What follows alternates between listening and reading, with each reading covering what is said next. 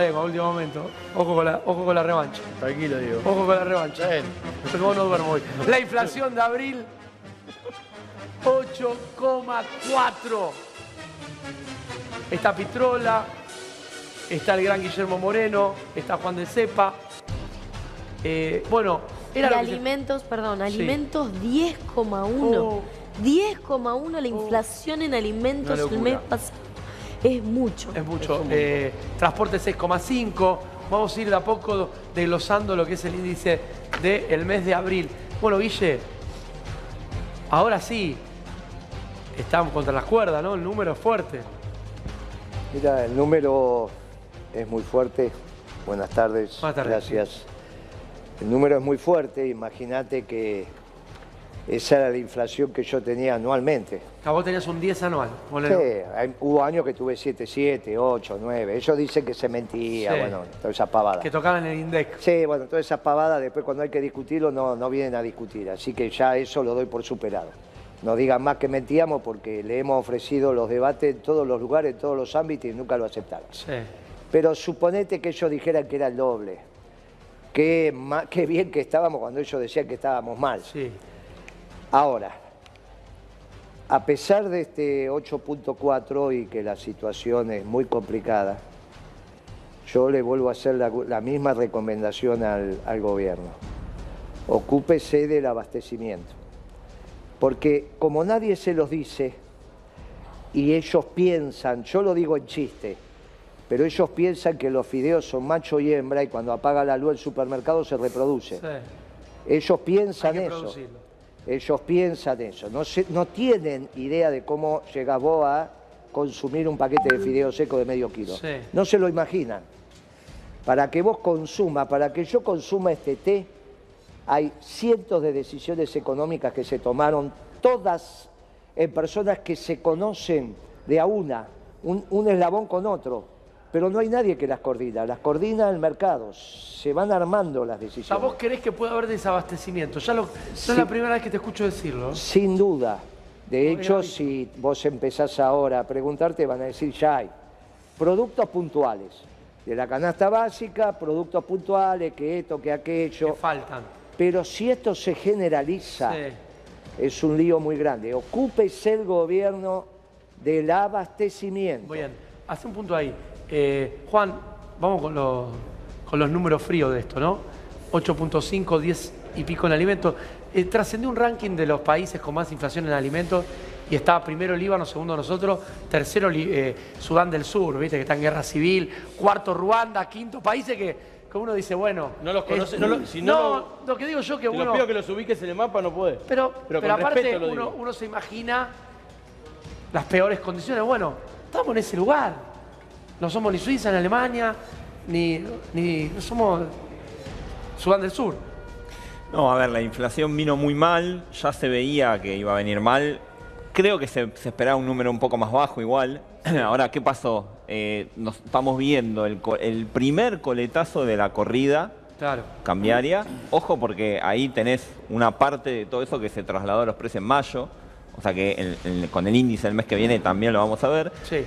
Tenés sequía, tenés, do- ojo, dólar agro también. Sí. Porque acá también eh, hay un problema muy grande. O sea, cuando el gobierno necesita bajar la inflación, Claro. pero también necesita dólares. Entonces, hace políticas de, de evaluaciones por sector, ¿no? que el dólar agro, el dólar soja, etcétera, es eso, Sí. para eh, bueno, fomentar las exportaciones de esos sectores, pero bueno, eso se te va a precio también. ¿sí? Con lo cual, es decir, si vos decís, bueno, voy a privilegiar conseguir dólares, bueno, eso vas a tener un, un resultado ahí en un aumento de la inflación. Bien. Eh, quiero, antes de ir al móvil, quiero hablar con Pitrola. Me gusta la fórmula Solano del Pla, te lo quiero decir. El lunes va a venir a la radio, ¿o estuviste vos, Guille? Romina del, Cla- del Pla, la vice, eh, candidata vice, creo que por tu espacio, si no me equivoco. Sí, es Me la hablaron muy bien de vos, muy bien de vos. Pitrola es un luchador, me dice. ¿Qué me decís, Pitrola? Eh, que es la fórmula que puede darle al frente de izquierda el contenido que merece este momento crítico del país y de la clase trabajadora. Sí. Este 8,4, lo primero que te digo, Massa y Cristina son responsables. Por supuesto, y el FMI, porque el ministro viaja, ¿no? Ya seis veces.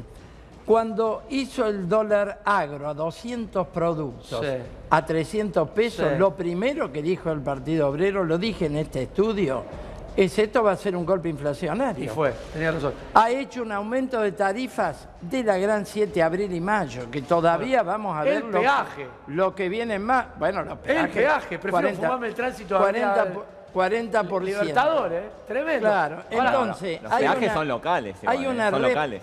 hay una Sí. responsabilidad política consciente. Eh, atrás de esto eh, está el ajuste por inflación. ¿no? Totalmente, totalmente. Pará, te quiero mostrar, a vos también, Guille, a vos también. Está mi amigo el zorrito, eh, que ustedes saben lo que es la vida social en la, en la tercera edad o los adultos mayores, que es tan importante. Se quedan en la calle, mirá, mirá estas chicas, que tienen un espacio para juntarse, Pitrola. ¿Y dónde está el Estado para darle una mano? ¿Dónde está la reta? Esto es Ciudad de Buenos Aires, no pregunto. ¿Dónde está Guille? Bueno, se supone que en el presupuesto municipal Sí, hay una partida destinada a los centros de jubilados barriales, que es este caso. no llegó acá. A su vez, nosotros siempre auspiciamos las organizaciones libres del pueblo y esto es una organización libre del pueblo. 400 jubilados ponen, si ponen mil son 400 mil pesos, si ponen 500 pesos son, Son 200 mil. 200.000. Por lo tanto pueden poner 250 y casi que pagan el alquiler. Ah, No lo pueden poner, ese es el problema.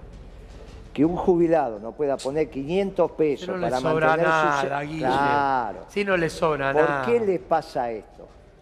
Porque los dos últimos gobiernos, el de Macri y este de Alberto y Cristina, como dijo Pitrola, tenemos un problema muy serio. Aumentaron tanto la comida y tanto los alimentos. Que no te sobra para nada. Claro. Yo, eh, Néstor, creo que vos estabas ese día. Eh, era eh, durante los últimos días del gobierno de Macri. Una abuela jubilada llorando, estaba en la carnicería y me dice, me vino, a- le dice al cronista, que no me acuerdo quién era en ese momento, me vine a dar un gusto, voy a comer un bife. Imagínate, exploté por el aire. Claro. Exploté por el aire. ¿Cómo, hijo de su madre? Un gusto.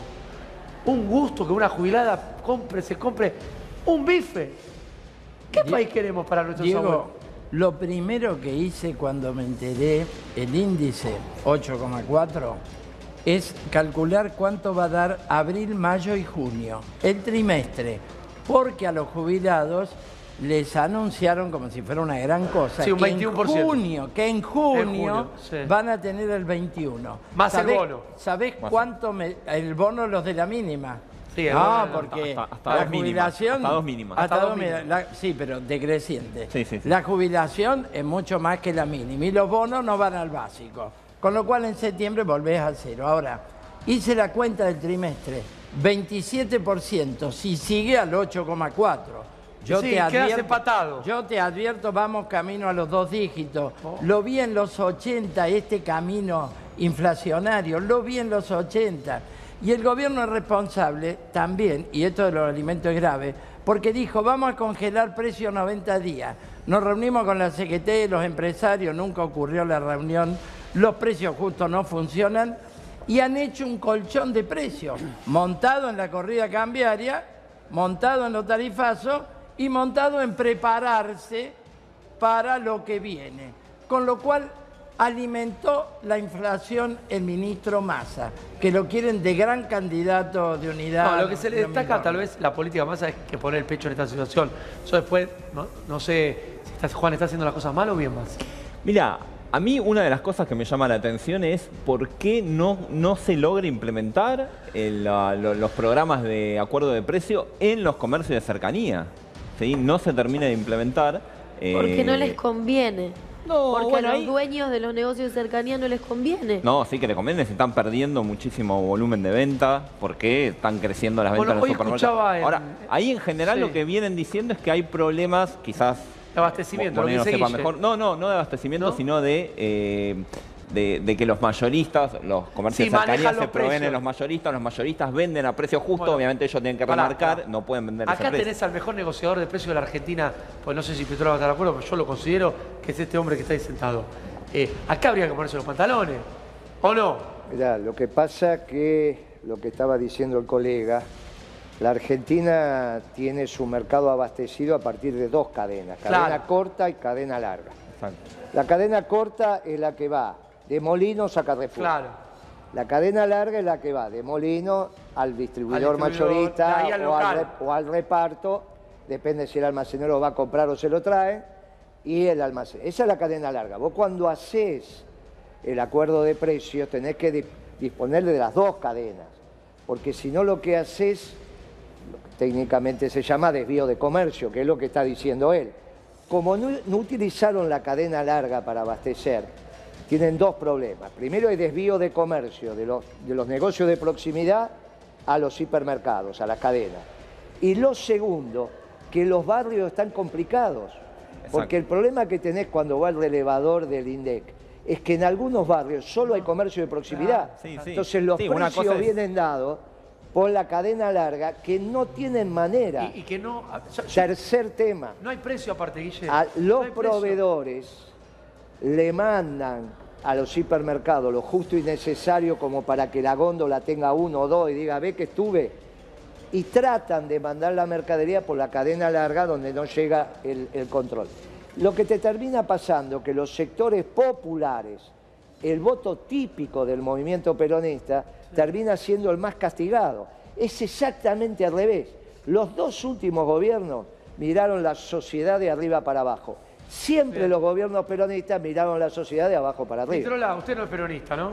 No, mirá, Cristina en el último discurso dijo que Kraft paga de ganancia 2,4% con la maniobra y no sé qué, pero está en el gobierno.